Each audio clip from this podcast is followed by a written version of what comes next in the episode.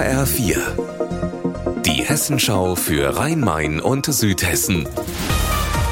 Hier ist das Studio Darmstadt. Mit Sascha Lapp, hallo. Mysteriöser Leichenfund in Mörfelden-Walldorf. Gestern Abend gegen 22 Uhr haben Passanten die sterblichen Überreste eines Menschen gefunden und natürlich die Polizei informiert. Mike Markloff, welche Erkenntnisse gibt es denn bisher? Ja, offiziell noch keine wesentlichen. Ich habe eben mit Robert Hartmann von der Staatsanwaltschaft in Darmstadt gesprochen. Er sagt, die Ermittlungen befinden sich in einem sehr frühen Stadium. Zur Identität der Leiche kann noch nichts gesagt werden. Die Obduktion läuft aktuell auch noch. Die soll dann weitere Erkenntnisse über die Todesumstände bringen.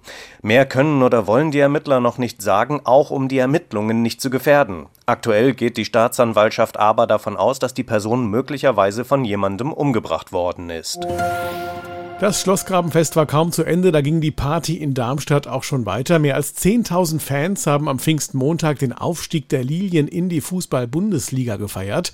Ja, und mein Kollege Raphael Stübig, der ist ja dort Stadionsprecher und war gestern mit dabei auf der Bühne auf dem Karolinenplatz. Raphael, wie war's? Richtig heiß war's auf der Bühne, aber ein gigantisches Erlebnis auf dem Platz. Fröhlich feiernde Lilienfans in Blau und Weiß, soweit das Auge reicht. Und auf der Bühne, da hat's die Mannschaft auch wieder richtig krass krachen lassen mit jeder Menge Bierduschen, ein paar emotionalen Reden und ganz, ganz viel Gesangseinlagen gemeinsam mit den Fans. Also im Feiern sind die Lilien auf jeden Fall schon mal Bundesliga-reif.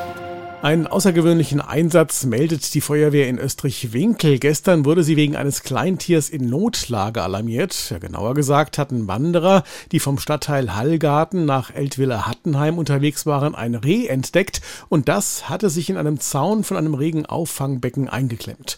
Mit hydraulischem Rettungsgerät, also großem Gerät, einem sogenannten Spreizer, wurde das Metallgitter auseinandergedrückt.